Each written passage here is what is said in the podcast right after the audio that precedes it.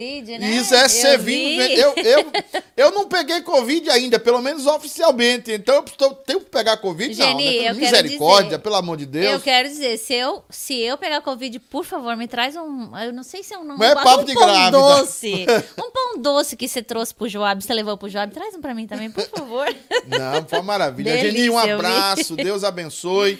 Abençoe a todo mundo. Gente, vamos começar essa live com uma oração. Eu vou pedir para Camilinha orar, colocarmos diante do Senhor e que essa live produza frutos. Mais e mais pessoas comprometidas com missões, mais e mais pessoas comprometidas com a situação de levar o evangelho. Pensar um pouco no Natal, além dos Papai Noéis, das árvores de Natal aqui atrás de mim, além dos, da- das cores vermelha e branca, pensar no Natal numa perspectiva missionária.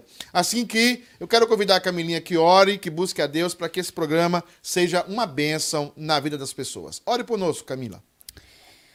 Oremos, Senhor Deus, obrigado, ó Pai, porque o Senhor nos dá a oportunidade todos os dias, ó Pai, de servirmos a Ti, Senhor. Que sejamos usados, ó Pai, não somente fora de casa, em missões, ó Pai, é, atravessando oceanos, assim como o, o- o pastor e sua esposa têm feito, mas que nós também possamos ser, ó Pai, missionários dentro da nossa própria casa, Senhor, pastoreando o coração dos nossos filhos, Senhor, falando, ó Pai de Jesus, a, res- a respeito das boas novas para as pessoas que nos cercam, nossos vizinhos e nossos familiares, Senhor. Continue usando a cada um de nós, ó Pai. Abre nosso coração e, e faz de nós, Senhor, servos, ó Pai, teus. É, é, como se fôssemos, ó Pai, um barro, Senhor, que possamos ser moldados às tuas mãos, ó Pai. No nome de Jesus é que oramos. Amém. Amém. Glória a Deus. Meus queridos, obrigado, Camila. Meus queridos, queremos, antes do louvor, nós vamos ter um momento de louvor e adoração. Queremos apresentar o pastor e a sua esposa, é, desde a Nova Zelândia, do outro lado do mundo. É, pastor Petrecelli, irmã Tânia. Boa noite. Aí eu acho que é bom dia, né? Isso, ou boa tarde? Boa tarde. Aqui é boa tarde, aqui já passou do meio-dia da segunda-feira. Então, boa tarde para nós e boa noite para vocês, né? Boa noite, igreja. Obrigado por eh, oferecer essa oportunidade para a gente participar com vocês. Amém. Nós agradecemos de coração e eu acho que é uma data muito propícia para falar sobre missão, porque o Natal é um ato missionário, né? Deus enviando seu filho ao mundo. Então, Natal e missão, tudo a ver, né?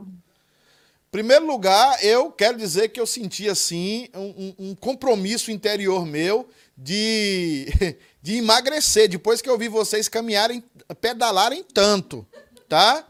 E assim, muito jovens, é, muito abençoados também. E na verdade, a gente acompanhou aqui um pouco em silêncio tudo isso, mas nós acompanhamos todo esse processo desde o começo, pessoas da igreja acompanharam e nós estamos realmente satisfeitos e muito interessados em saber desse projeto que vocês representam. Então, é uma satisfação enorme para nós estarmos aqui. O conselho da igreja está acompanhando aqui também conosco, os líderes, os diáconos e os irmãos da igreja. E, na verdade, é, talvez seja um dos melhores natais, porque Deus nos dá a oportunidade de sairmos um pouco do consumismo americano para investir naquilo que realmente vale, que é a obra missionária. Então, vocês não têm ideia, talvez, talvez vocês tenham um, um pouco, mas não totalmente, da bênção que tem sido o projeto de vocês. Amém. Tá bom, pastorzão? Daqui a pouco a gente volta, depois do louvor, Muito com obrigado. vocês para fazer algumas perguntas e vocês falarem muito sobre esse projeto maravilhoso. Vamos Amém. adorar a Deus então? Vamos lá. Vamos lá.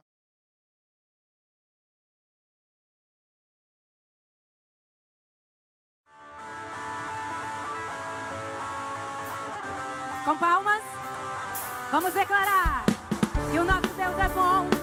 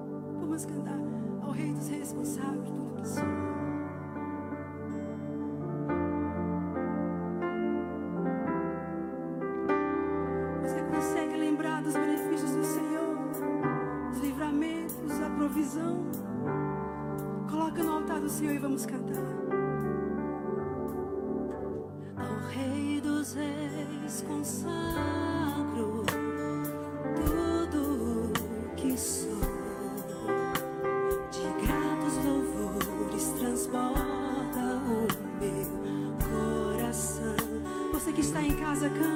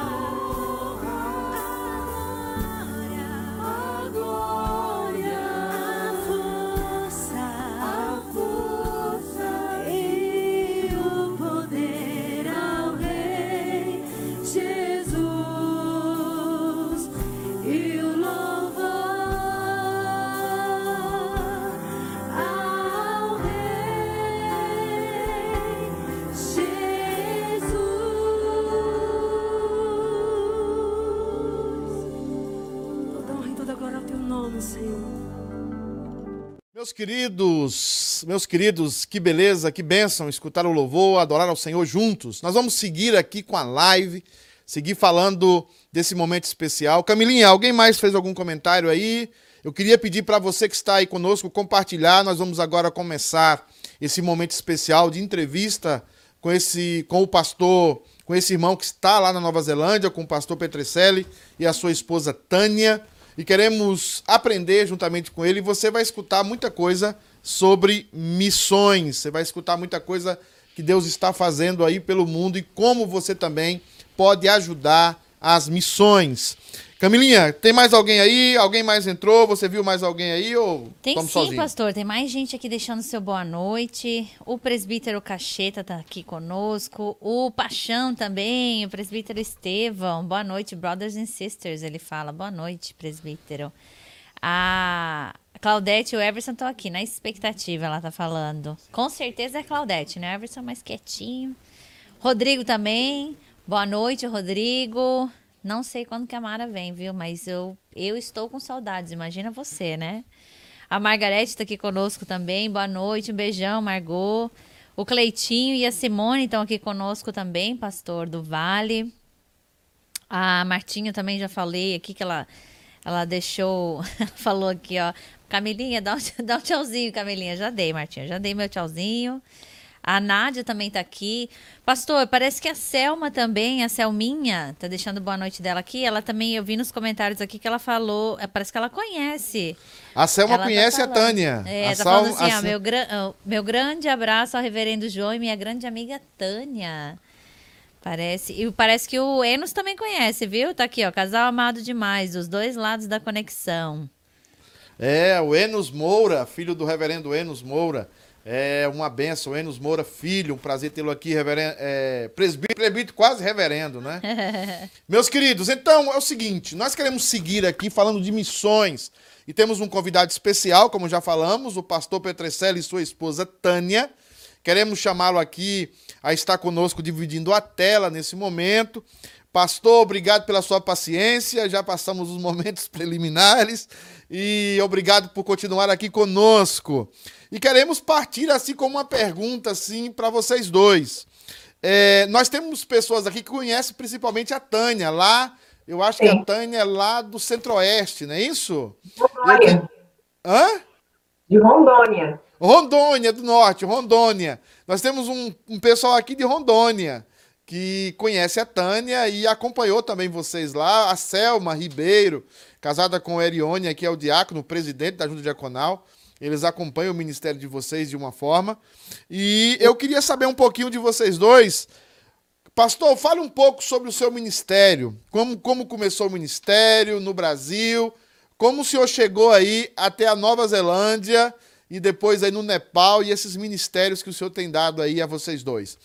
Como foi isso? Conte um pouco do seu ministério. Bom, vamos lá. É, obrigado, pastor Pedro, pela oportunidade, né? A igreja CPK United, uma alegria poder compartilhar aqui com você. Então, eu sou pastor da igreja presbiteriana há 24 anos, né? ordenado há 24 anos, é, casado com essa mulher bonita aqui há 29 anos, né? e uma bênção para nós eh, tem sido. E, bom, eu, eu nasci numa família católica, me converti a Cristo aos 19 anos em Rondônia, eh, na igreja presbiteriana de Ouro Preto do Oeste. E lá também eu conheci a Tânia, em Jaru. Né, na, ela morava na cidade vizinha. E ali também conhecemos a Selma, uma amizade de né, longos anos. E, bom, nós, é, eu fui me preparar, estudei no Instituto Bíblico de Rondônia, depois fui para São Paulo fazer o seminário JMC, onde eu conheci o Pedro Lino, né?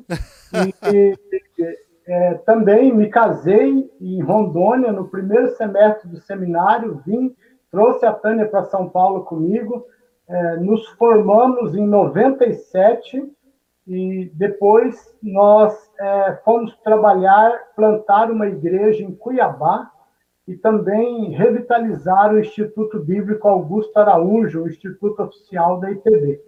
Trabalhamos nove anos em Cuiabá, depois nós fomos para o Chile é, ajudar no projeto de revitalização da Igreja Presbiteriana do Chile, onde também trabalhamos junto lá com o pastor Pedro, o pastor é, Leandro, Roster, Danilo e tantos outros que.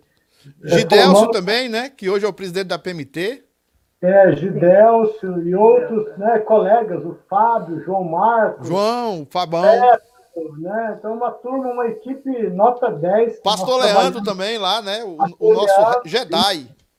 Isso, então nós tra- trabalhamos seis anos no Chile, eh, revitalizamos a, a quinta igreja presbiteriana de Santiago, plantamos eh, uma igreja em, em duas igrejas em bairros do Chile, e depois nós saímos para um ano sabático.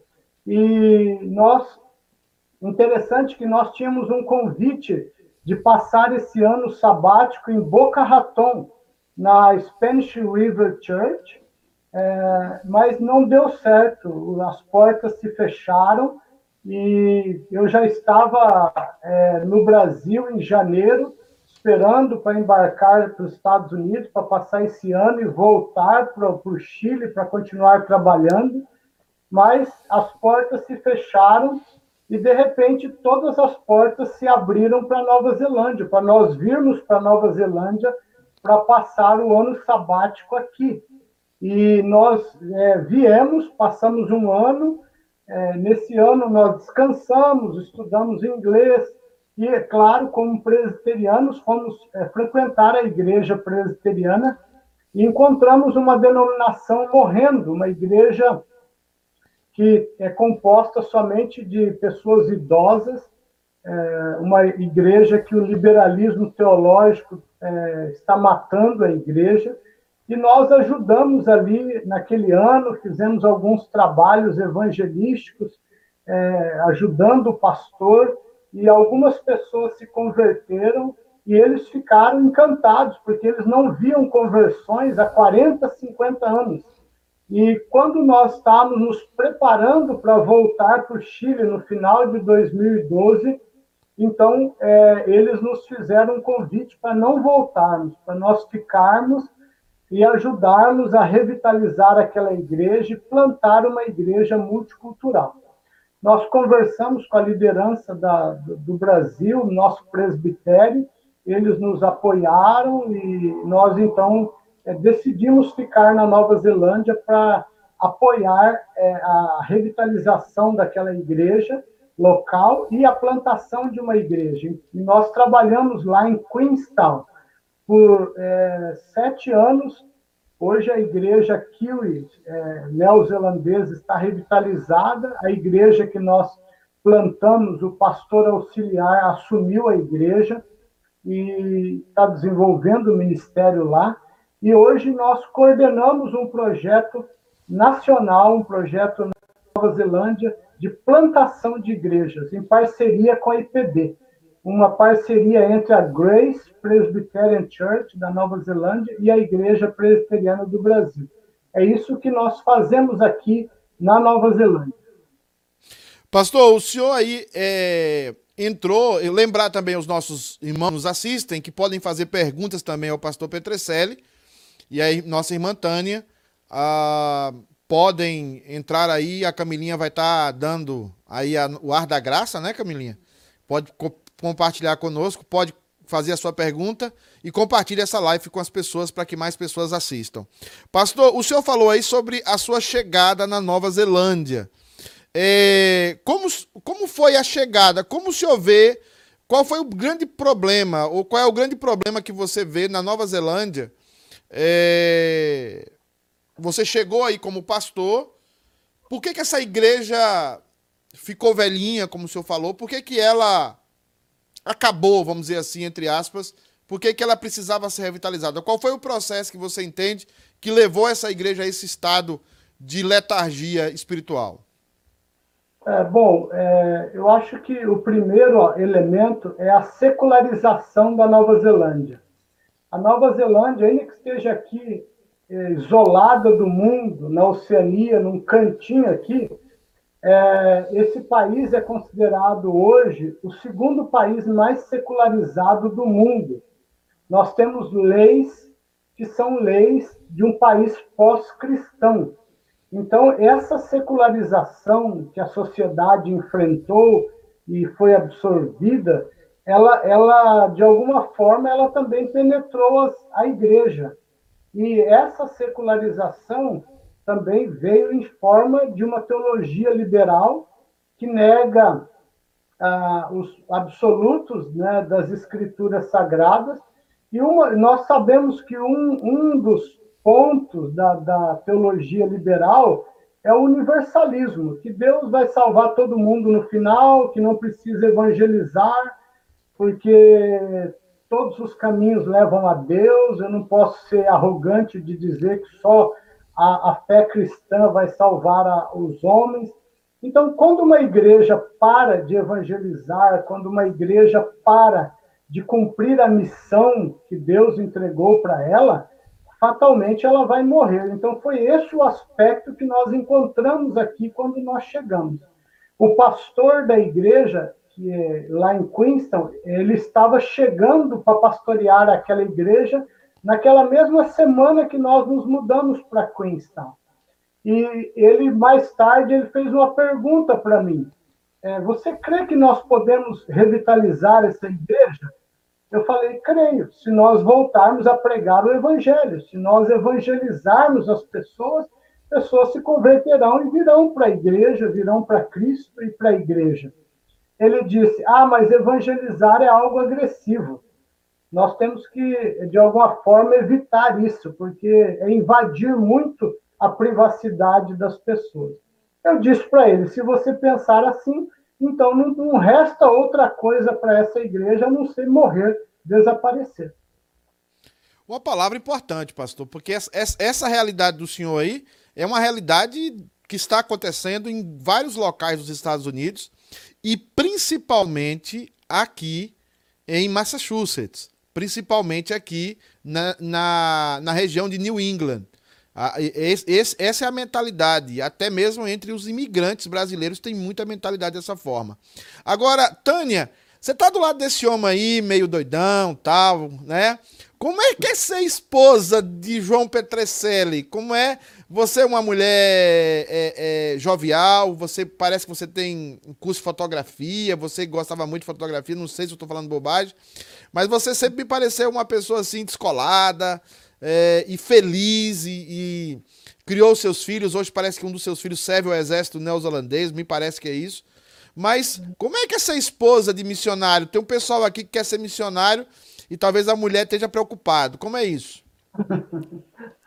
É, tem que, tem que topar tudo, né? Tem que aprender a viver cada situação conforme elas se apresentam, entendendo que a gente está servindo a Deus, que apresenta as situações, né? E aprender a louvar a Deus nas situações boas, que nós tivemos muitas situações boas, e também tivemos muitas situações difíceis, né? De, de chorar mesmo. Então, aprender a louvar a Deus em todas as situações, né?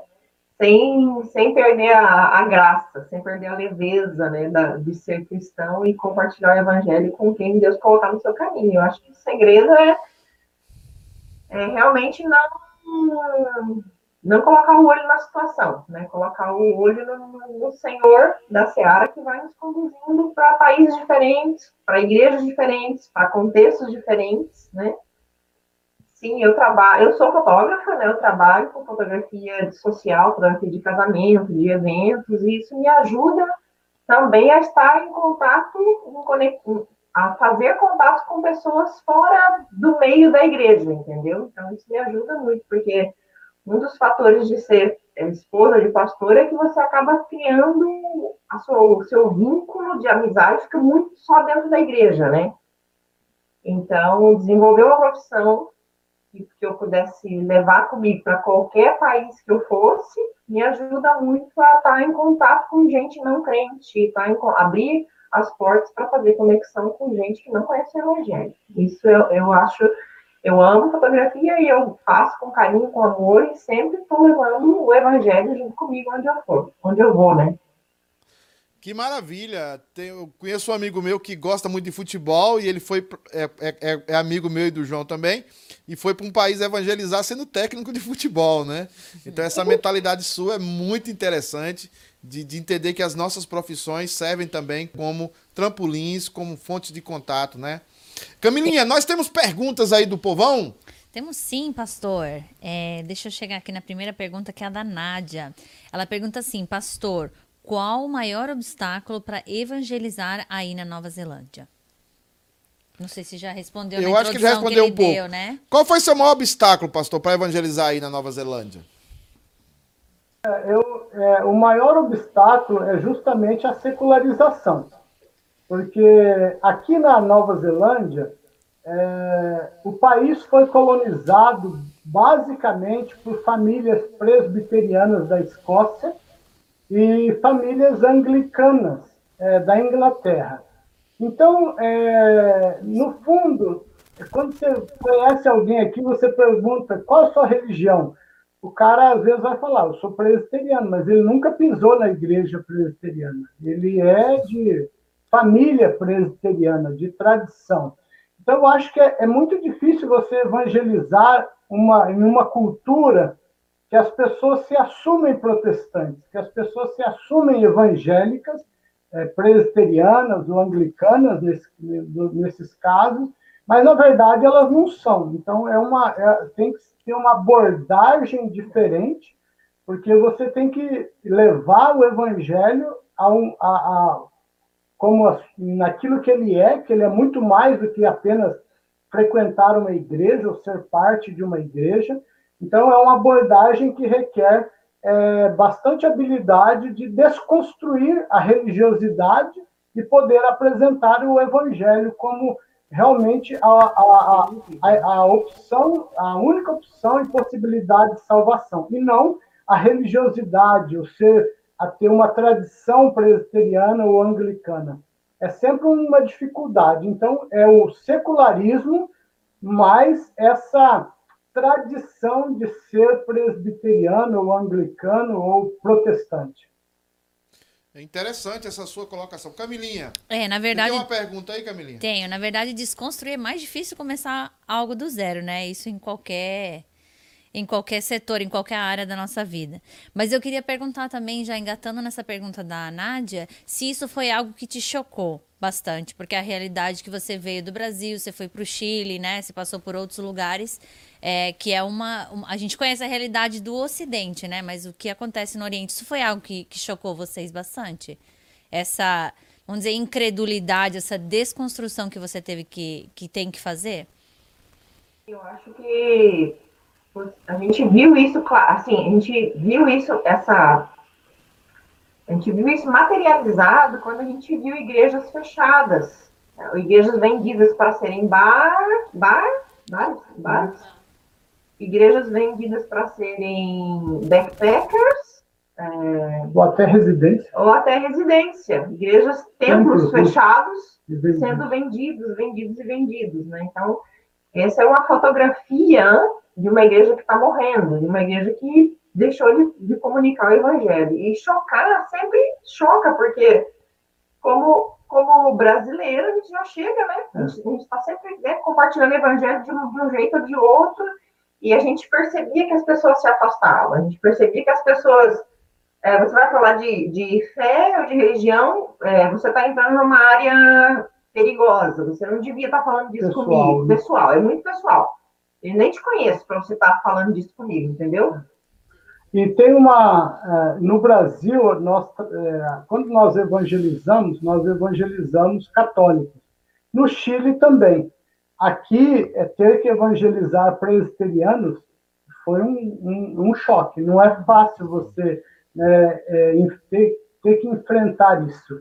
E falar assim, não, ele, ele é presbiteriano, mas ele não conhece o evangelho, ele não sabe nada do evangelho. E realmente, às vezes, gente que está dentro da igreja mas que não sabe nada do Evangelho. Presbíteros que não são convertidos, diáconos que não são convertidos, que não conhecem a Bíblia, estão na igreja por tradição. Não conhece É, mesmo, nem o livro, nem né? o livro. Nem o livro, assim, Uma vez, uma vez o, o pastor viajou, o pastor Kiwi daqui, ele pediu para eu pregar para a igreja Kiwi e também um presbítero ia fazer a liturgia. E ele deu a liturgia escrita para o presbítero, seguiu o roteiro, e o presbítero abriu a Bíblia dele, era uma Bíblia dessa de estudos, e ele começou a ler, um, um, fazer uma leitura. Ele anunciou que ele ia ler tal texto, e ele começou a fazer uma leitura que não tinha nada a ver com aquilo que ele tinha falado que ele ia ler. Eu falei, tá errado. Aí é, a igreja ficou assim meio no ar, porque não estava entendendo aquela leitura, o que, que ele estava lendo. Aí eu levantei, fui no púlpito onde ele estava lendo, e eu pedi para ele, por favor, só um minuto, onde você está lendo? Aí ele apontou com o dedo para mim. Ele estava lendo, ao invés de ler o texto da Bíblia, ele estava lendo as notas de rodapé da Bíblia, da, dos comentários dos versículos e não. E ele não sabia distinguir entre o texto bíblico acima e a, a, a linha de baixo que separava os comentários. Então eu falei, não, aqui são comentários, o texto é em cima, você tem que ler aqui. Falei, ah, tá. Então tá bom. Aí ele começou a ler certo. Então por aí você percebe a familiaridade dele com a Bíblia, né? É, a, a gente vai chegar. Tem algumas perguntas já aqui sobre o Nepal. Nós vamos chegar no Nepal. Peço aos nossos irmãos que nos acompanham um pouco de paciência, que a gente quer construir aqui um, um o ministério do pastor Petrecelli não é somente o Nepal. É também o Nepal e é importante, mas não é somente isso, né? Então, pastor, é muito importante o que você está falando, porque Nova Zelândia é, parece que o senhor está falando de Boston.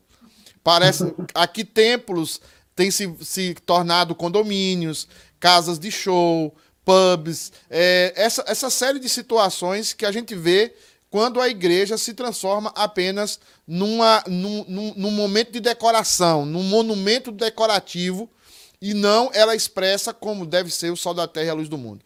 É, você falou de algo muito importante aí para nós pastores aqui que trabalham na Nova Inglaterra, aqui nos Estados Unidos. E é exatamente a questão do confronto. É exatamente o evangelho que traz esse confronto e que as pessoas se sentem desconfortáveis. É, o que o senhor aconselha é, para uma liderança ler nesse momento, para a gente estudar juntos, para que a liderança tenha. Nos, é, a liderança aprenda a, a ser confrontado pela Escritura e aprenda a confrontar também é, é claro, no amor, tudo nesse processo. O senhor orienta um, um, um livro da Bíblia, alguma literatura que o senhor leu, é, um curso, não sei. O que, é que o senhor orienta para a gente um pouco que a liderança deixar ser é, moldada, inclusive pastores, líderes, e também aprender a moldar, né?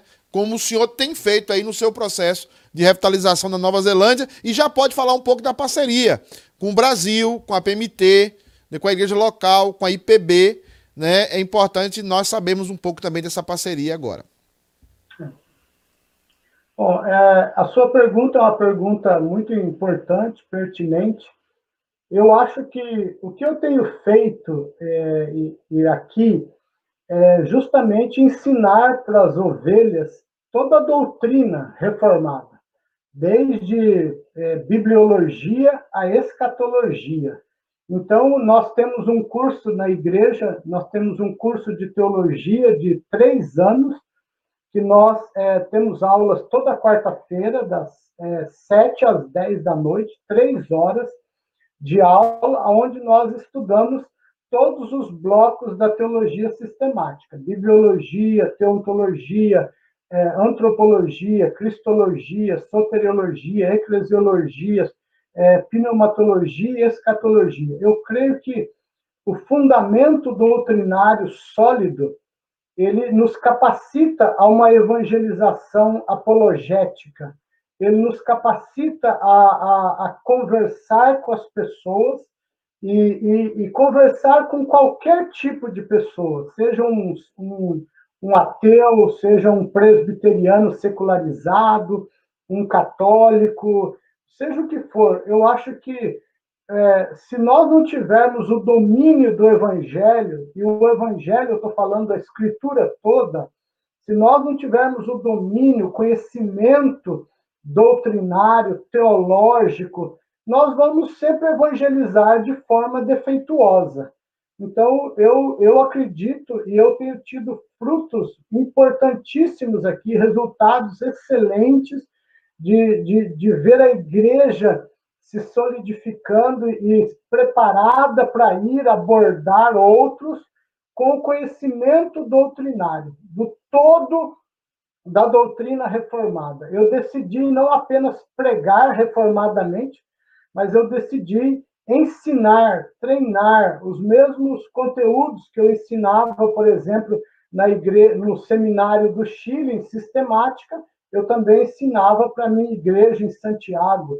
E foi um elemento fortificador, um elemento de estruturação da igreja, e união. união e preparação da igreja para o evangelismo e para o discipulado.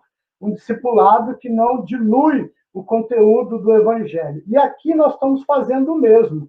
E os resultados são impressionantes. Hoje, por exemplo, nós temos um grupo de jovens que toda quinta-feira eles vão para o porto, para a área onde é, estão os pontos turísticos, a juventude, evangelizar. E eles é, travam cada conversa com gente secularizada, e no final, é, nós temos visto, em muitos casos, prevalecer o evangelho pela graça de Deus, porque o Espírito Santo está usando eles, mas também porque eles estavam preparados a ir profundamente com aquelas pessoas numa discussão sólida, é, bem estruturada. Sem medo, né? Sem medo de apresentar o evangelho.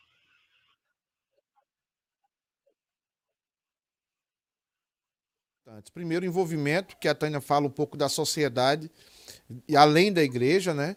E depois também a questão de, de estruturar a igreja de uma forma. Ensinar, esse projeto de ensinar hoje está muito perdido dentro da igreja. É, nós somos pregadores emotivos, né? Muitas vezes, e deixamos de, de ensinar as verdades bíblicas de uma forma completa. Muito importante isso. Querido, uma coisa, uma pergunta aqui. Camila, temos a pergunta aí da Sandra. Eu creio que cabe nesse momento a pergunta da Sandra, da sua Isso. sogra. Isso, a gente vai, como o pastor falou, o pastor é, João e a sua esposa vão estar tá falando do Nepal mais tarde, então vou pular a pergunta do Enos, a gente viu a sua pergunta, viu, Enos? Mas depois a gente volta nela. A minha sogrinha querida pergunta o seguinte, ó, dona Sandra, qual a estratégia que vocês usam para evangelizar esses presbiterianos, entre aspas? Bom, nós, nós convidamos eles para estudarem a Bíblia conosco. E na primeira aula eles já percebem que eles não sabem nada da Bíblia. Então, é, aí começa-se um, um, vamos dizer assim, uma caminhada onde eles vão conhecer o Evangelho.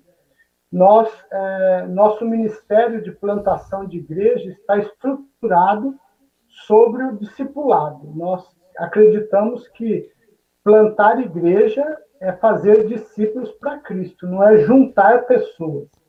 E estudando o discipulado à luz da Bíblia, nós entendemos que o discipulado ele tem pelo menos quatro fases ou etapas na, na, a serem percorridos. O primeiro é a evangelização, é, que é o, o, o compartilhar das boas novas, e nós partimos com aquele princípio da criação, queda, redenção, né?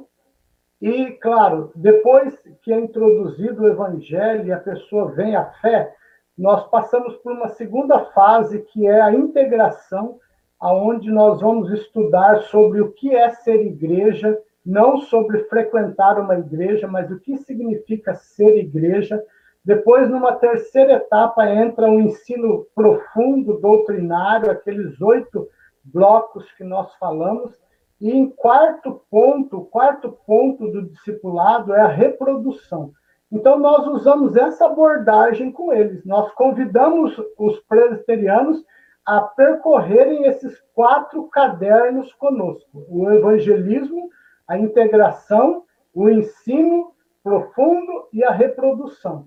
E quando terminam esses cadernos, normalmente essas pessoas elas estão conscientes do que é o evangelho. E ali, durante aquela caminhada, em algum momento, elas se rendem a Cristo e elas têm uma experiência de conversão com Cristo durante aquela caminhada. É isso que nós temos feito. Muito bom, muito bom, pastor. Pastor, para terminar um pouco falando da Nova Zelândia, é, quais são os projetos que estão começando a acontecer aí, as parcerias com a IPB, é, o que, em que nós podemos ajudar é, esse projeto aqui como igreja aqui da PCA no presbitério do Nordeste dos Estados Unidos. É, como, como está o futuro da Nova Zelândia? Quais são as perspectivas aí, acabando a pandemia? O que é que se nota aí, o que é que se vê, o que é que se visualiza aí dos seus frutos, de que Deus colocou aí para vocês fazerem e o que se está multiplicando? Bom, é, em 2018, a, a, liderança da Grace Presbyterian Church pediu para que eu é, intermediasse uma parceria, um namoro entre eles e a IPB. Eu conversei com a CRIA, que é a Comissão de Relações Intereclesiásticas da IPB, e eles decidiram começar esse namoro. E eles então convidaram a liderança da Grace para ir para o Brasil para a reunião do Supremo Concílio em 2018. E eu fui com eles né, para fazer a ponte. E lá é, nasceu uma parceria é, entre a IPB e a Grace. A, a, a IPB já foi convidada para participar da Assembleia Geral da Grace aqui o ano passado. Então, a IPB foi representada pelo presbítero Solano Portela e pelo pastor Marcos Agripino, é, representando a PMT.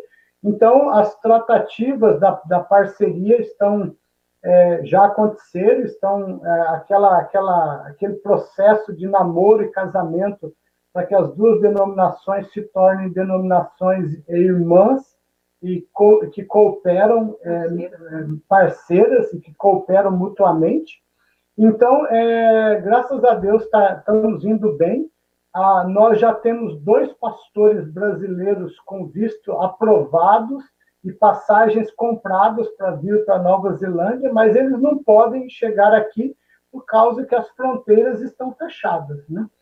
E, mas assim que abrirem, nós já vamos ter dois Outros dois chegarão até o final do ano que vem, e assim a cada ano nós vamos trazendo dois, até que nós tenhamos aí 10 a 12 pastores brasileiros sustentados via IPB, através da APMT, para plantarem novas igrejas aqui. Então, nós visualizamos é, muito trabalho pela frente aqui na Nova Zelândia.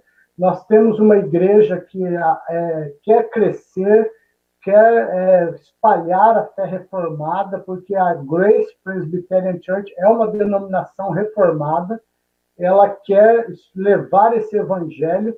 Só para esclarecer, é, em Queenstown, eu trabalhei com uma outra denominação, que é a Presbyterian Church Aotearoa New Zealand. Essa denominação ela é liberal, eu só trabalhei com eles lá porque o pastor local não é liberal, ele é evangélico conservador e nós ajudamos eles naquele processo. Mas hoje eu não trabalho mais com a, a Presbyterian Church Aotearoa New Zealand, eu trabalho com a Grace Presbyterian Church, que é uma denominação que saiu dessa outra mais, mais antiga em reação ao liberalismo. Então nós, nós vislumbramos bons frutos daqui para frente, boa colheita, com o trabalho arrojado dos pastores brasileiros aqui no meio da, da, da, da cultura e, e também das outras culturas, porque a Nova Zelândia já é considerado um país multicultural, com quase 35% da população de estrangeiros. Né? Uau! Um país de imigrantes. Querido, a, ah, nós temos aqui uma pergunta da Vivi, eu acho que é isso, Camilinha? É isso aí, pastor. Tem a pergunta, tem um, um, uma pergunta do. Tem uma colocação da Karina, esposa do, do pastor, pastor William. É o pastor Williams falando. Ele diz assim: ó, pastor, eu amo plantação de igrejas. É, fi, foquei em curso de pós na área e plantei uma igreja em Recife. Deixa eu jogar aqui que eu não tinha jogado. É, fala um pouco da visão missionária do projeto de vocês para a plantação de igrejas na Nova Zelândia. Quais as ações práticas missionais você tem trabalhado aí? E quem faz a pergunta é o pastor Willamis. É, a verdade ele já falou um pouco sobre isso, né? Sim. Já é. falou um pouco sobre essa, É um, é um projeto para 12 pastores no momento, tem dois, um deles é o meu primo, Ronaldo Dourado, né? Eu acho que é isso, né? Exato. É, e eles estão indo para para copiar. Agora, pastor, é, a- se alguém quiser ajudar financeiramente esse projeto na Nova Zelândia, especificamente na Nova Zelândia, procura a PMT, procura os pastores, o que é que a gente faz? É, é, no caso, teria que procurar os pastores né, que estão é, é, vindo para cá. Eles estão em processo de levantamento de é, mantenedores para poder é, trabalhar aqui. A PMT entra com uma parte, que é a menor parte, e talvez aí nove- 80, 90% dos custos da, da, do- da vida deles aqui, do ministério deles, tem que ser levantado entre parceiros. Né? Então, a, a, a forma de ajudar na Nova Zelândia aqui teria que ser direto com os, os pastores que virão. Ok, direto com eles. Irmãos, é, nós vamos passar a falar um pouco agora do Nepal. É, pastor, como o senhor chegou no Nepal? Porque Nepal, para nós, assim, pastor, se eu colocar assim, acho que o senhor tem essa ideia também, mas para o pessoal que está nos assistindo. Nepal, para a gente, assim, parece um lugar numa montanha, assim, a mais de 5 mil pés de altura, distante, que só tem é, é, budista ou hinduísta, sei lá, e, e que nenhum cristão conseguiu chegar lá. Como é o Nepal? Como é que você chegou lá? Como é, como é essa história do Nepal? Ah. Bom, é, o pessoal é, sempre os cultos missionários falando assim, ah, eu tenho um chamado para o país tal. Eu, eu, eu não sinto isso e, ad- admiro quem tem, não estou falando que isso é errado, mas no, no nosso caso, nós nunca temos um chamado, nós somos empurrados para esses lugares. Quando a gente se dá conta, nós já caímos lá e estamos lá, e de alguma forma foi de alguma forma não, de todas as formas, foi Deus que nos levou ali e nos colocou ali para desenvolver um trabalho. Então, em 2012, eu estava aqui na Nova Zelândia, terminando aquele ano sabático e já me preparando para nos preparando para voltar para o Chile.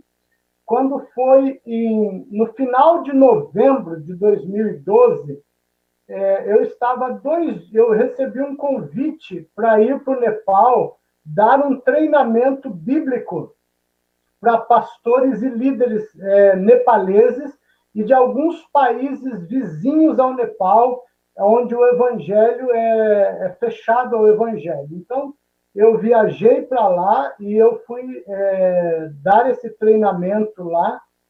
E eu, eu até falei com a Tânia, falei, Tânia, é, já é novembro, quando nós voltar, quando eu voltar do Nepal, já vai estar perto de nós embarcarmos de volta para o Chile. Então, por favor, começa a desarmar o acampamento aqui, venda, começa a vender essas coisas que nós adquirimos durante esse ano para voltarmos para o Chile.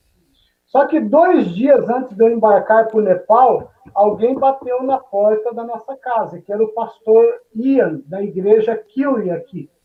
E ele nos convidou para ficar aqui e ajudar. Eu falei: olha, eu estou indo viajar para o Nepal, vou conversar com a liderança, quando eu voltar eu te dou uma resposta.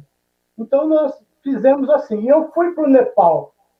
E quando eu cheguei lá, eu tinha essa ideia, como você falou mesmo, né? um país isolado, nas alturas, né? sempre soube que o, o Nepal é o país mais alto do mundo e ele fica realmente é, sobre a cordilheira dos Himalaias e é um país composto por hinduístas e budistas, a maior parte é, é hinduísta e a menor é budista.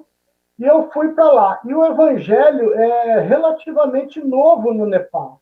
O evangelho conseguiu penetrar o Nepal há 60 anos atrás.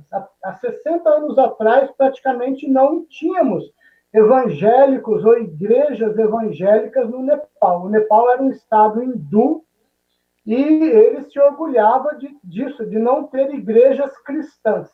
Mas há 60 anos atrás, alguns missionários conseguiram penetrar o, lá e o evangelho nasceu. Então, você pensar 60 anos em termos de, de recepção do evangelho, eles são adolescentes ainda, eles estão caminhando, começando a caminhar agora com a questão do evangelho naquele país. Com muita luta, né? Com muita luta, debaixo de perseguição, o evangelho é perseguido é, no Nepal, a gente trabalha é, de maneira é, velada, bem sigilosa, né, por causa da perseguição.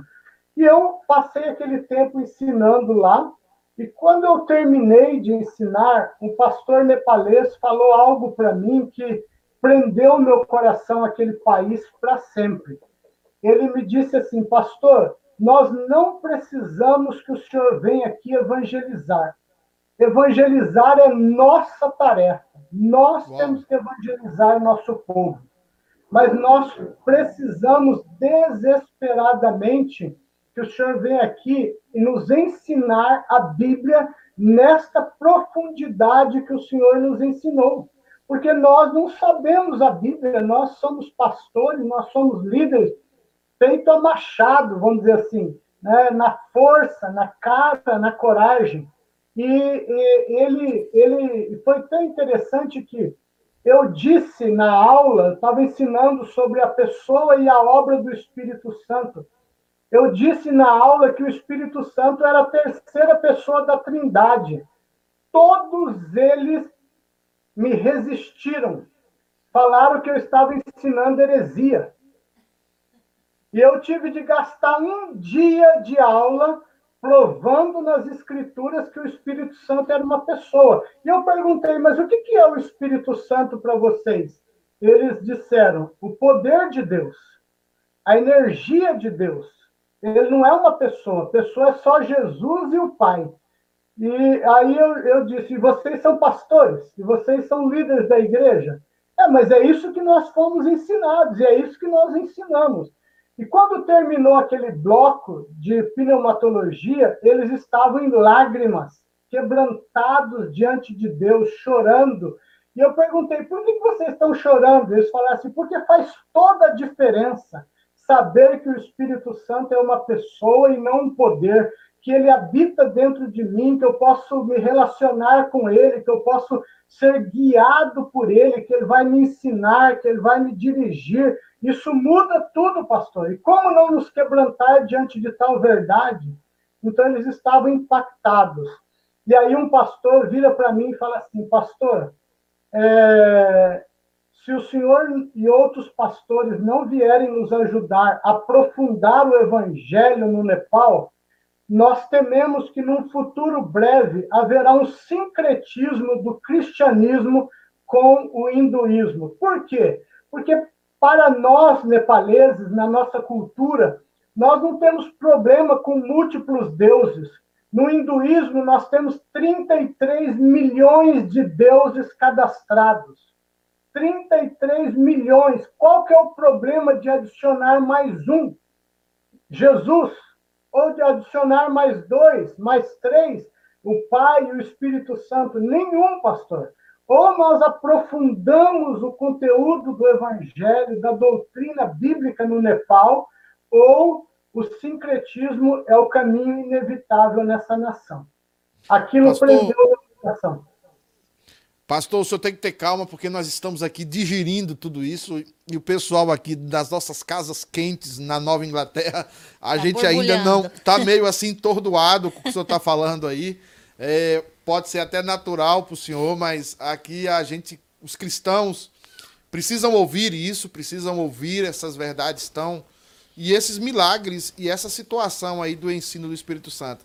Camila, você tem uma pergunta para o pastor? Depois a gente volta com a pergunta do Enos. Eu tenho, eu tenho uma pergunta. Na verdade, assim, a gente teve, teve uma moça quando ah, estávamos ainda numa outra localização, a igreja, antes de virarmos United, ah, que ela foi viajar, ela fez missão por algum vários meses e ela passou por Laos, passou por Nepal e ela deu uma vez um testemunho. Eu era líder dos jovens na época e a gente, ela era uma jovem, né? Então a gente trouxe ela, ela deu testemunho assim, era de chorar de você ouvir o que eles tinham que fazer para eles chegarem e falarem do evangelho.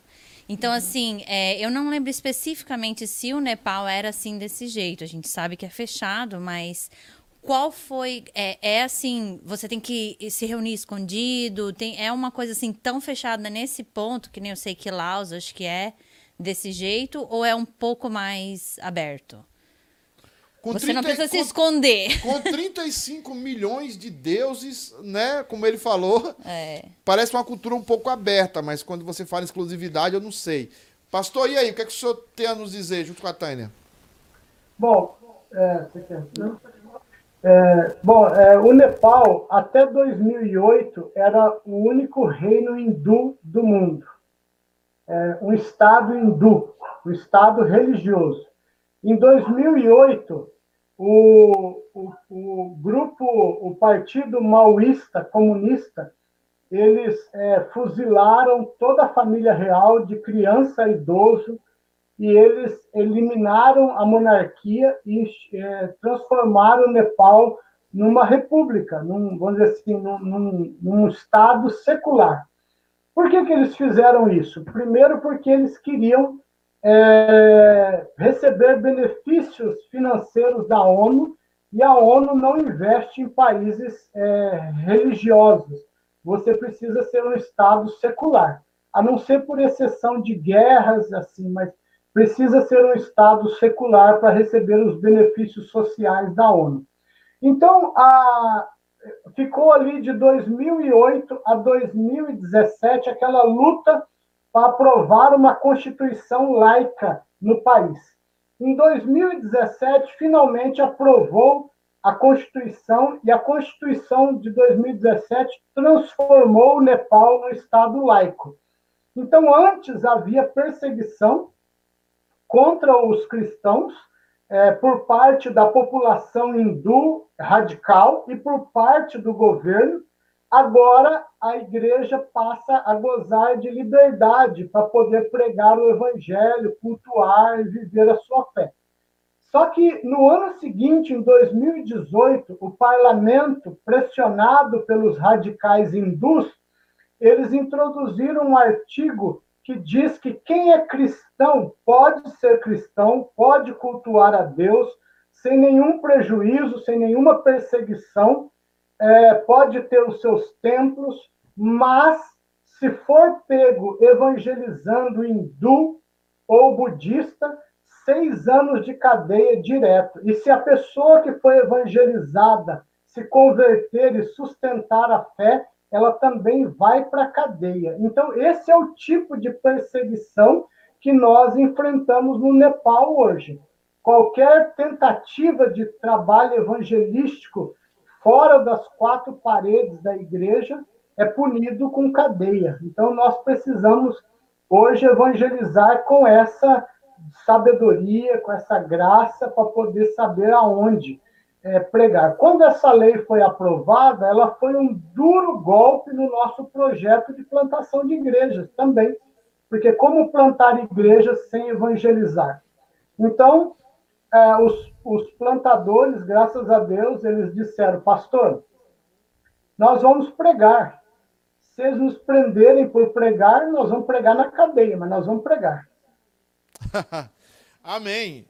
Apareceu aí balançando os braços, porque nós temos um cachorrinho aqui que é um bebê, né? Um pubs, é da, Camilinha, e a Camilinha que queria soltar o cachorrinho, eu transferi, eu fiz um sinal que deixa o cachorro, né?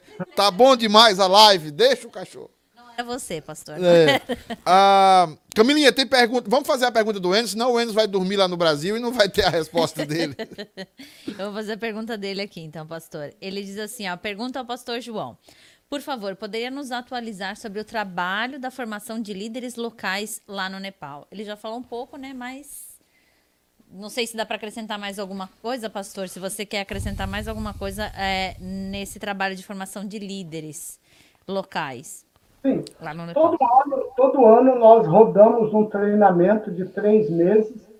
O Enos esteve lá no Nepal, né? Ah, que legal. Ele, ele, eu convidei para ir para o Nepal é, e ele foi é, nos ajudar lá e é, foi uma bênção. Ele e outros irmãos que foram uma equipe que nós levamos gente dos é, aí o Enos foi dos Estados Unidos, gente do Brasil, do Chile, da Nova Zelândia Então, todo ano nós rodamos esse treinamento de três meses.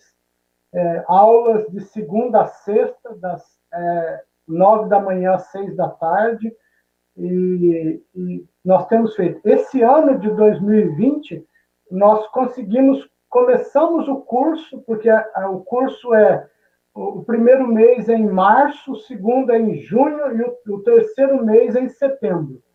Então, é, nós começamos o treinamento em março, conseguimos dar três matérias e aí veio o, o Covid e nós tivemos que suspender o curso e até hoje está suspenso. Esse ano nós não conseguimos terminar o treinamento dos novos plantadores que vão é, somar conosco lá na plantação de novas igrejas. Então, hoje, Enos, hoje está em stand-by.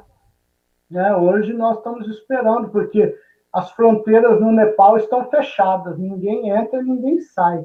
E não tem previsão de quando elas é, se abrirão. Né? Então, hoje nós não temos nem condições de projetar nada. Temos esperança de rodar o treinamento o ano que vem, no segundo semestre, mas é apenas uma expectativa, uma esperança.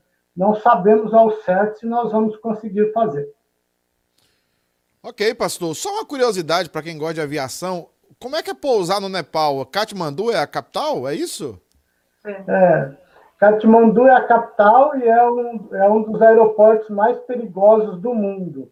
É, ele tem que se preparar. Tem que se preparar porque o avião para ele chegar na posição de, de, de poder aterrizar, ele precisa sobrevoar em meio a montanhas para poder alcançar a posição. Então, é, e muitas vezes a Katmandu, por causa da altitude, está coberto de nuvens e o piloto tem que fazer tudo por instrumento, sem visibilidade nenhuma. Que interessante. Eu, eu tenho uma paixão, talvez, por pousar em Katmandu. Vamos lá.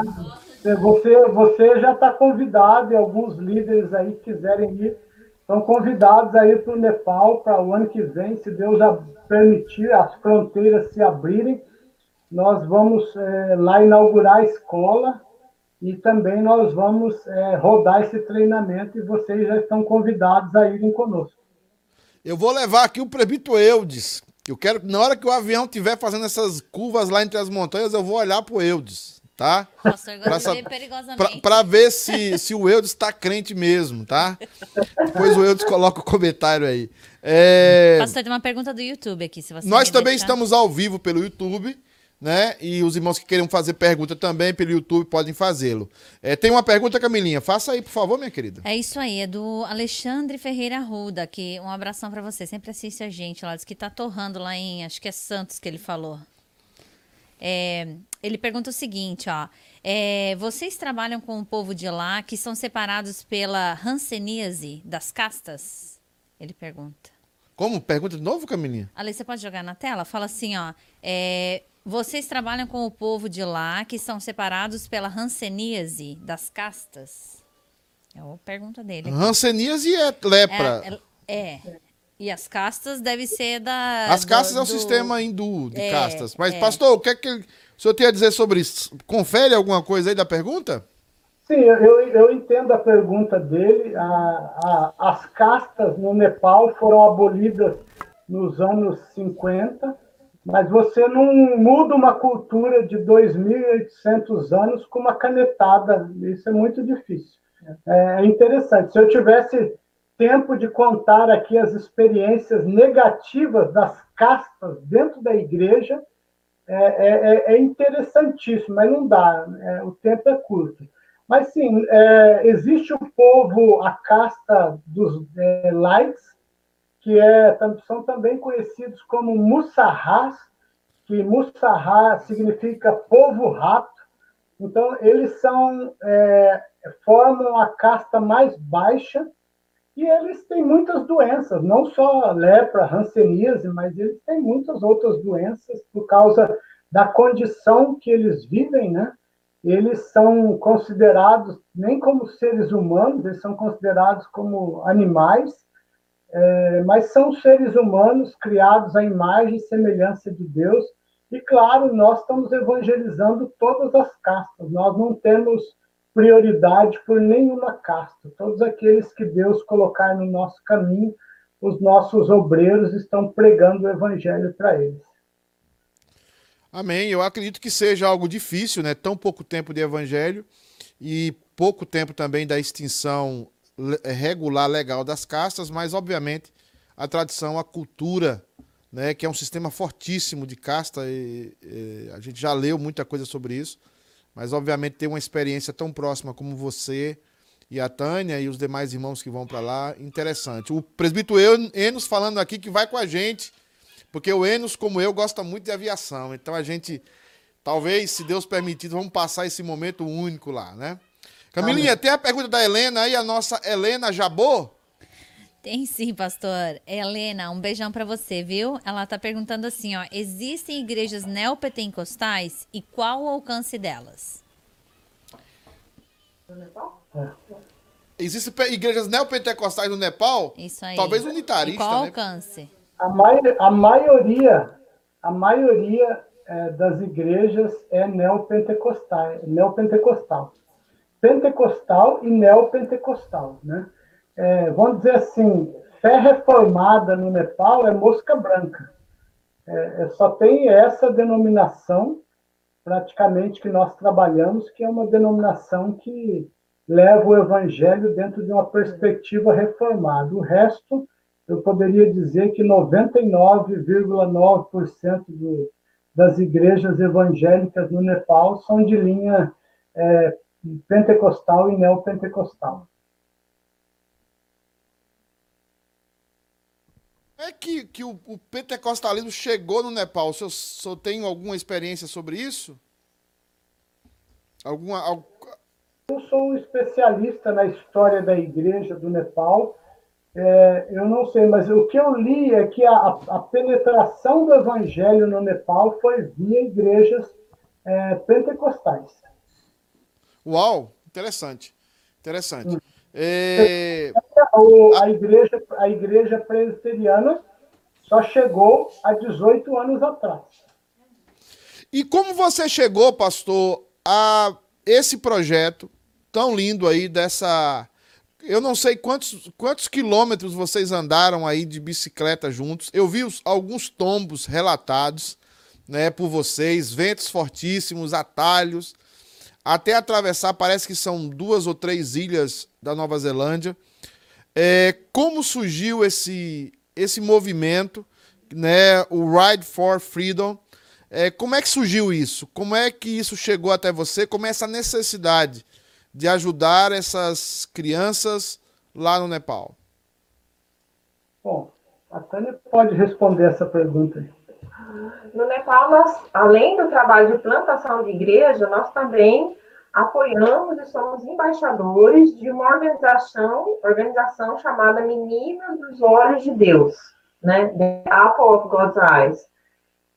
E esse trabalho de recuperação de meninas que vêm do tráfico sexual, porque esse é um outro grande problema no Nepal, né?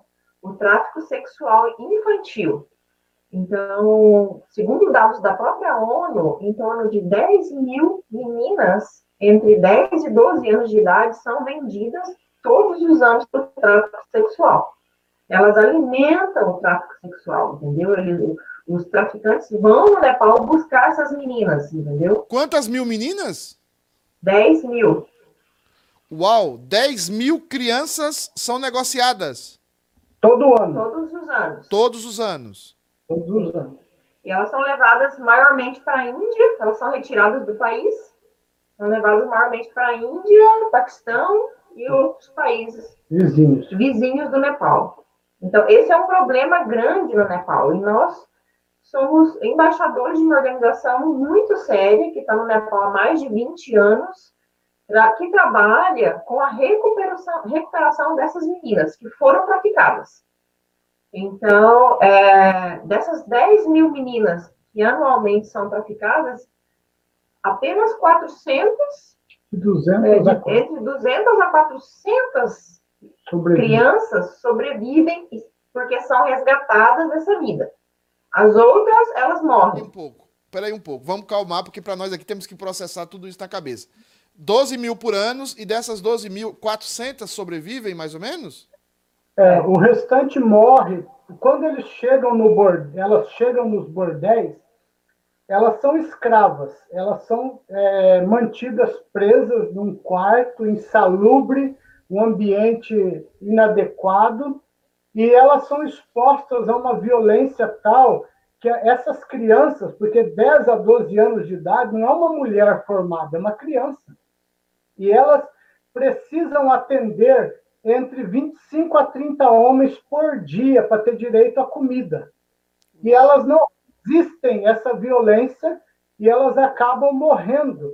E elas também morrem durante abortos, porque é uma criança, não tem responsabilidade de se proteger é, com contraceptivos, elas acabam engravidando e aí o traficante obriga a fazer o, o aborto e o aborto é feito de forma é, inadequada e elas morrem durante o procedimento ou elas morrem de depressão também, se suicidam porque não aguentam aquela escravidão, porque na cultura nepalesa a, o suicídio é uma saída é, que é sempre considerada por causa da religião hindu, da crença da reencarnação, a vida no Nepal vale muito pouco. Entre a vergonha e a morte, eles claramente optam pela morte. Essa é a cultura nepalesa. Então, elas morrem porque também elas se suicidam, elas não querem, elas preferem é, tirar a vida porque elas acreditam que elas vão reencarnar e vão ter uma nova oportunidade numa vida melhor. Então, é melhor se matar do que propriamente permanecer debaixo daquela condição. Então, é, uma das meninas que nós resgatamos, que foi recuperada, a Angelita Mãe, ela tem um sonho de construir uma escola nas montanhas da vila dela, onde ela, ela nasceu e cresceu, para proteger a outras meninas de passarem pelo mesmo caminho escuro que ela passou. Então, quando nós ouvimos esse sonho dela, em 2016, nós compramos o sonho dela, nós fizemos um pacto que nós não descansaríamos enquanto essa escola não fosse levantada nas montanhas do Nepal e pudesse proteger muitas meninas de passarem por esse caminho de morte. Então, isso é o Ride for Freedom. E para conseguir o dinheiro para construir essa escola, nós tentamos dois caminhos. O primeiro foi mandar e-mails, mensagens de WhatsApp para os nossos contatos. Foram quase 400 e-mails, mas a resposta que nós obtivemos foi muito pequena. Poucas pessoas doaram, e o que doou não dá nem para pensar em começar a construir uma escola. Então, nós estávamos aqui no lockdown, fechados, sem poder sair. Então, nós começamos a pensar o que fazer, o que, que nós poderíamos fazer para poder agilizar isso, para poder é, tocar no coração das pessoas, para que elas se sensibilizassem com essa necessidade e pudessem contribuir para construirmos essa escola. Então, nós tivemos a ideia de criar o Ride for Freedom, que foi pedalar a Nova Zelândia toda, as duas principais ilhas, quase 3 mil quilômetros foram pedalados em 45 dias.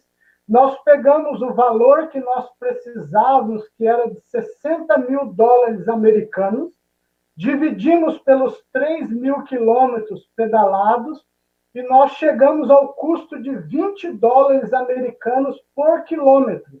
Então, as pessoas poderiam é, não ofertar, mas comprar o nosso esforço e pagar pelo nosso esforço comprando os quilômetros. E assim nós teríamos os recursos para construir a escola. Foi isso que nós fizemos e graças a Deus até agora nós tínhamos o alvo de 60 mil, até agora nós já conseguimos 105 mil dólares americanos. Glória a Deus, glória a Deus. Pastor, assim, em primeiro lugar, eu pessoalmente estou chocado com o que o senhor falou. é, eu acho que a gente se sente muito mal, sabendo que nesse Natal, por exemplo, principalmente aqui nas Américas, aqui, aqui, aqui na América do Norte, né, nos Estados Unidos, eu sei que as famílias da igreja, pelo menos a maioria delas ou todas elas, passarão um Natal bem abençoado, um Natal bem é, satisfeito, né, em todos os sentidos. Mas olhar essa realidade dessas crianças, olhar o trabalho que vocês abraçaram. Eu só queria que o senhor repetisse o nome dessas, dessa menina que foi resgatada. Ela tem um livro.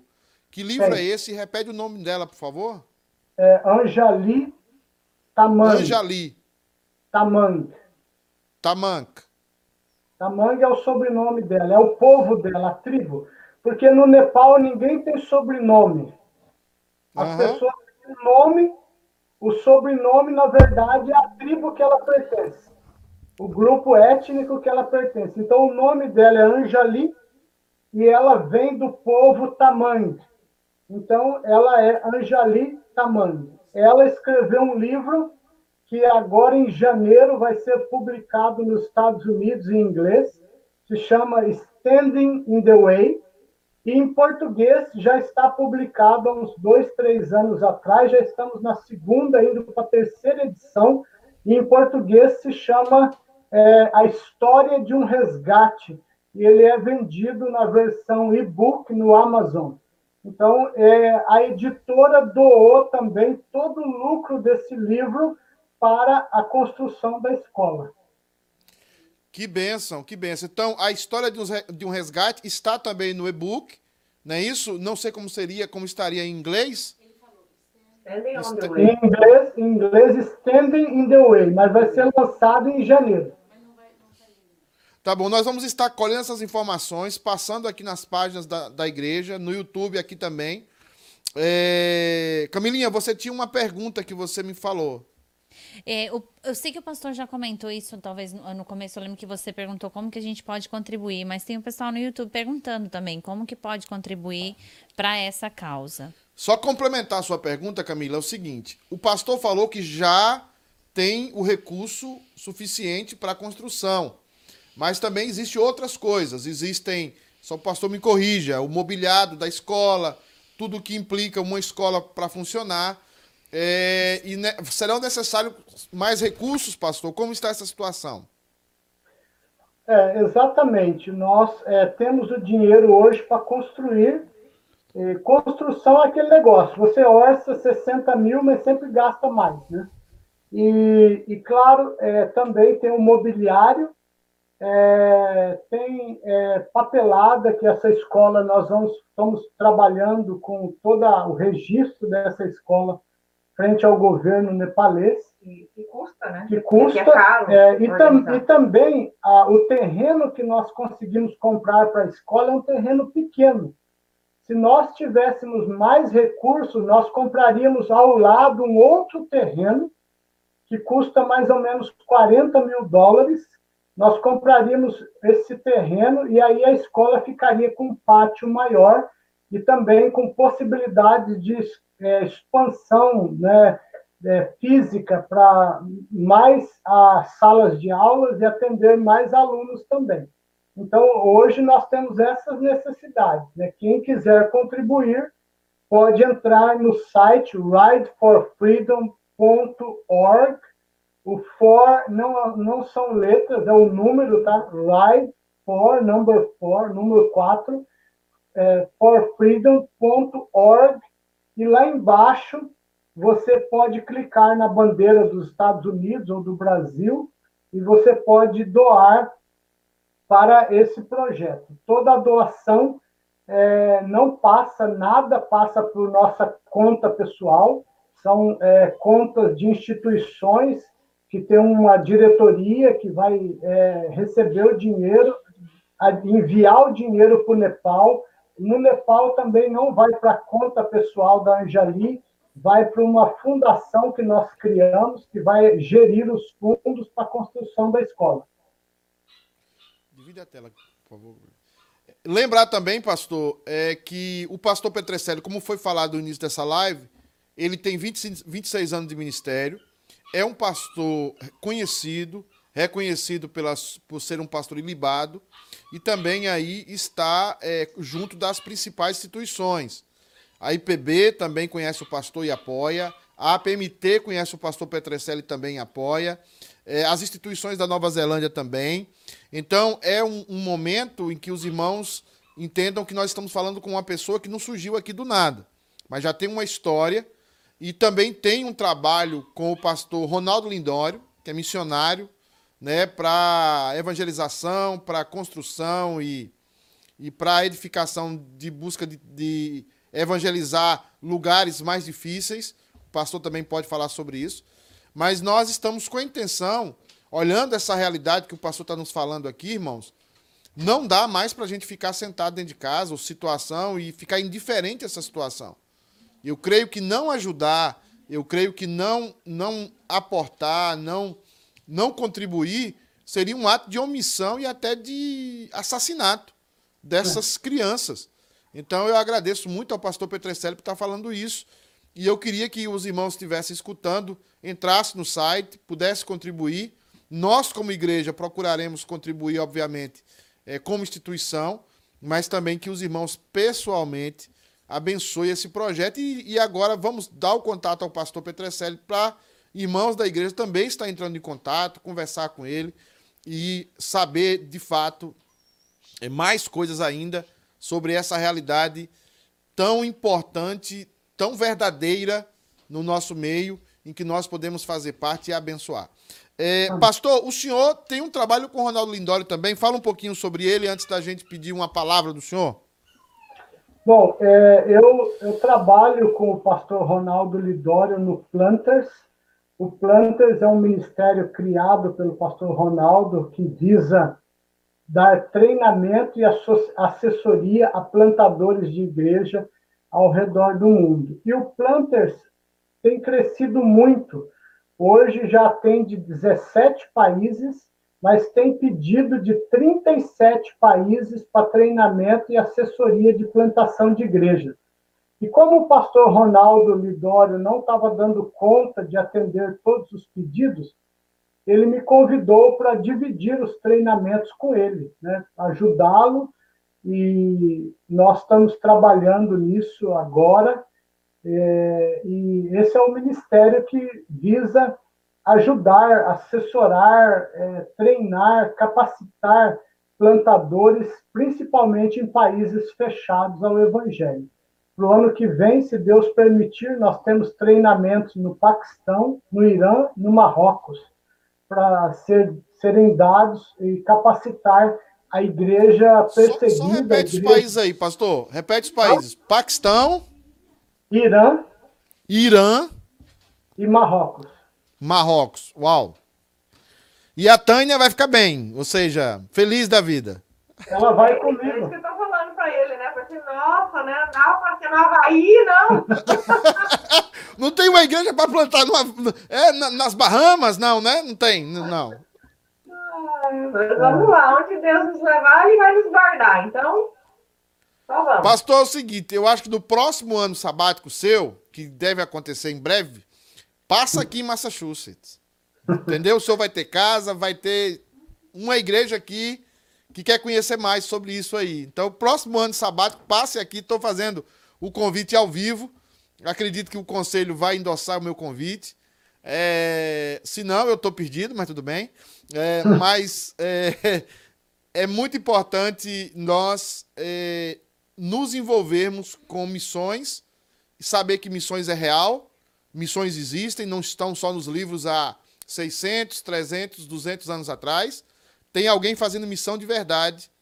É, pecadores como nós, pessoas como nós, mas pessoas que estão se dedicando a pregar o evangelho, anunciar o evangelho e se envolvendo com questões seríssimas, como a questão da prostituição infantil e também se envolvendo com outros países, como está fazendo o pastor João Petrecelli. João, agora é hora da gente abrir a Bíblia e falar algo. Eu queria que o senhor ministrasse ao nosso coração uma palavra da igreja, dos irmãos que estão nos assistindo. Ficará gravado o programa para quem quiser assistir depois. Então, traga-nos uma palavra, nos abençoe aí com as escrituras. A palavra está com você, querido. Amém. Muito obrigado pela oportunidade de compartilhar a palavra com, com vocês aí, né? vai ser uma bênção. É, eu quero é, fechar, eu acho que um momento é oportuno para fechar com o texto de Mateus, é, capítulo 20, 28, ah, o texto da grande comissão, né? um texto conhecidíssimo. Eu gostaria de fazer algumas ponderações com vocês aqui e uma meditação é, da palavra nesse texto da grande comissão. O versículo 16 em diante diz assim, né? Seguiram os onze discípulos para Galiléia, para o monte que Jesus lhes designara. E quando viram, o adoraram, mas alguns duvidaram. Jesus, aproximando-se, falou-lhes, dizendo: Toda autoridade me foi dada no céu e na terra. Ide, portanto, fazer discípulos de todas as nações, batizando-os em nome do Pai, do Filho e do Espírito Santo, ensinando-os a guardar todas as coisas que vos tenho ordenado. E eis que estou convosco todos os dias até a consumação do século. Amém. É, esse texto, ele, ele é um daqueles textos que, quando a igreja lê, a igreja pensa em outras, em outras pessoas, ou quando os membros é, da igreja leem esse texto, eles costumam pensar em outras pessoas. É, é aquele tipo de texto que vem na nossa consciência. Isso não foi escrito para mim. Isso foi escrito para missionários, para pastores, mas não é para mim um membro da igreja. Eu gostaria de dizer para você que esse texto, sim, foi escrito para todos aqueles que são discípulos de Cristo. A palavra de Deus, ela é a mesma, né? E, e ela permanece a mesma, e esse texto hoje ele é endereçado a nós e ele traz uma mensagem é, profunda, uma mensagem séria da necessidade da igreja olhar para esse texto é, como sendo escrito para ela. É, esse comissionamento é para cada um daqueles que são discípulos de Cristo. Nós, como discípulos, nós somos chamados a sermos discípulos que fazem discípulos para Cristo. O termo missionário ele nem existe na Bíblia, não é um termo bíblico. Nós, o termo bíblico é, é, é o discípulo. Nós somos discípulos em missão, discípulos chamados pelo nosso mestre a cumprirmos a missão que ele nos entregou. E às vezes eu escuto a igreja, e é muito comum, é quase que já um vício de linguagem, nós usarmos a palavra missão no plural, falando de missões. Quando eu escuto ah, essa palavra no plural, eu me pergunto: de quais missões nós estamos falando? Quais são essas missões que Cristo entregou à igreja? Na verdade, Cristo nunca entregou missões à igreja. Cristo entregou apenas uma missão à igreja. E qual que é a missão que Cristo entregou para a igreja? É essa que está aqui.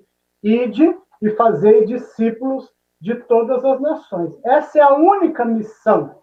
Nós não temos missões.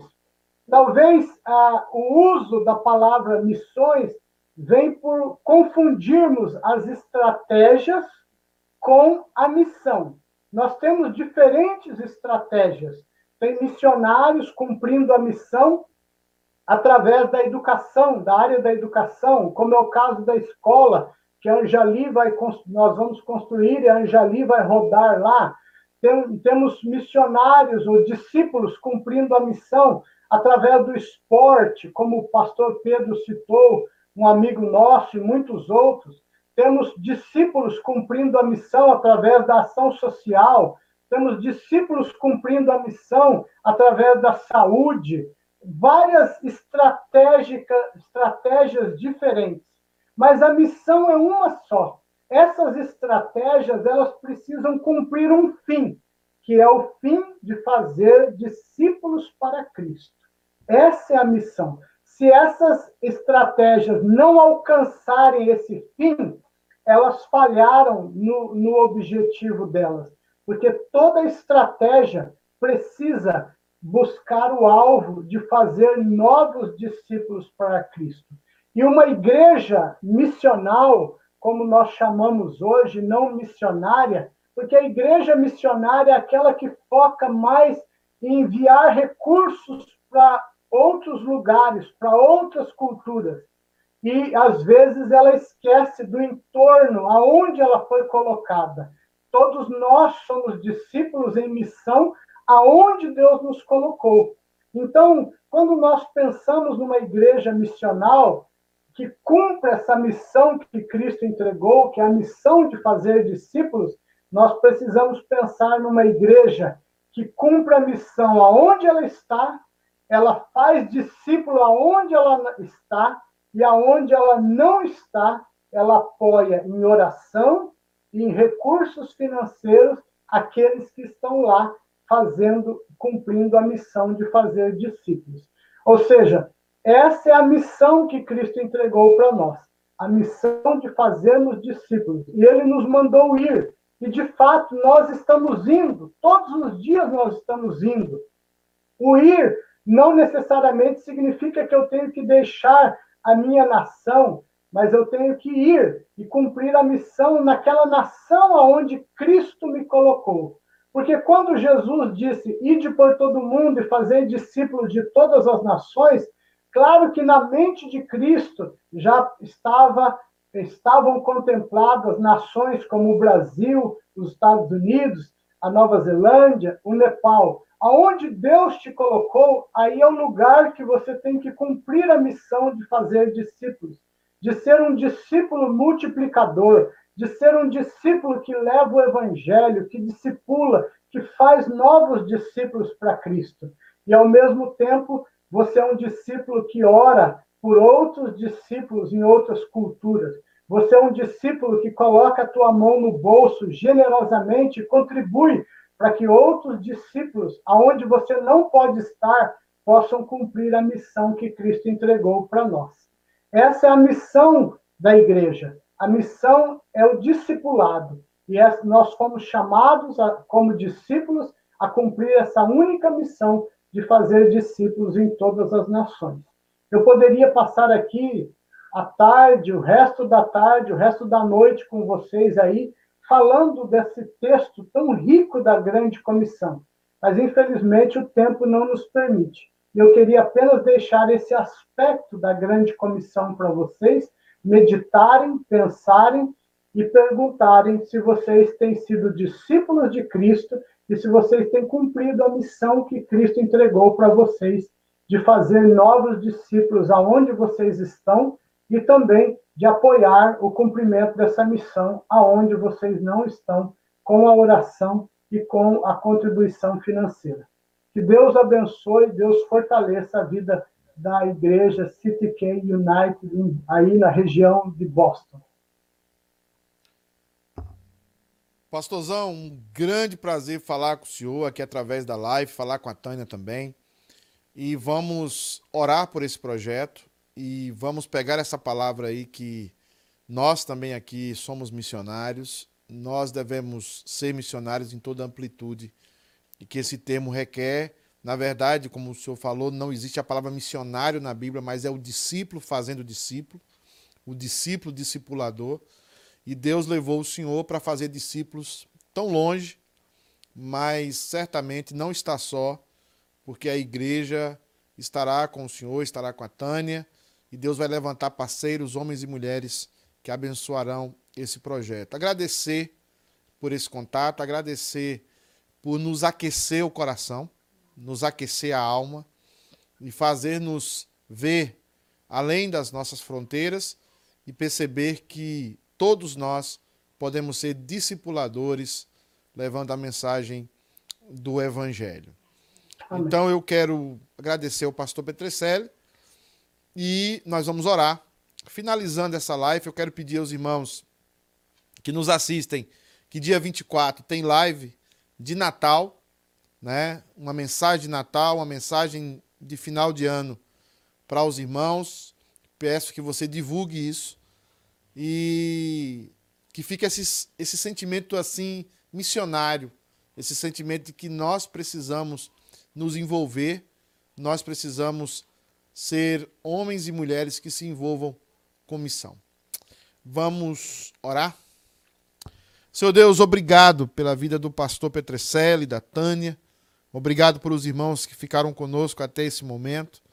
Obrigado, Pai, porque o Senhor tem levantado homens e mulheres falhos, indignos, pecadores, mas que têm colocado o seu coração para servir ao Senhor. Nós gostaríamos, Pai amado, que o Senhor nos aquecesse ainda mais, que o Senhor nos conduzisse a sermos comprometidos com a pregação, com o ensino do teu evangelho, aonde quer que seja. Deus amado, que essa noite o Senhor nos incomode. Essa noite o Senhor nos leve a tomar atitudes concretas com respeito a missões, para que o teu nome seja glorificado e o teu povo, escolhido antes da fundação do mundo, chegue ao conhecimento da verdade do Evangelho de Cristo. Pai amado, abençoa a todos que nos assistiram. Cuida de cada um deles. Em nome de Jesus é que oramos. Amém. Pastor Petrecelli, Deus abençoe, queridos. Todos os irmãos que nos escutaram, estiveram conosco até o momento. Deus abençoe. E a Tânia também. E Deus abençoe a todos. Que Deus nos dê uma ótima semana. Aqueles que não veremos, final, um bom Natal e um bom ano novo para cada um de vocês. Deus abençoe a todos. Tchau. Até a próxima live.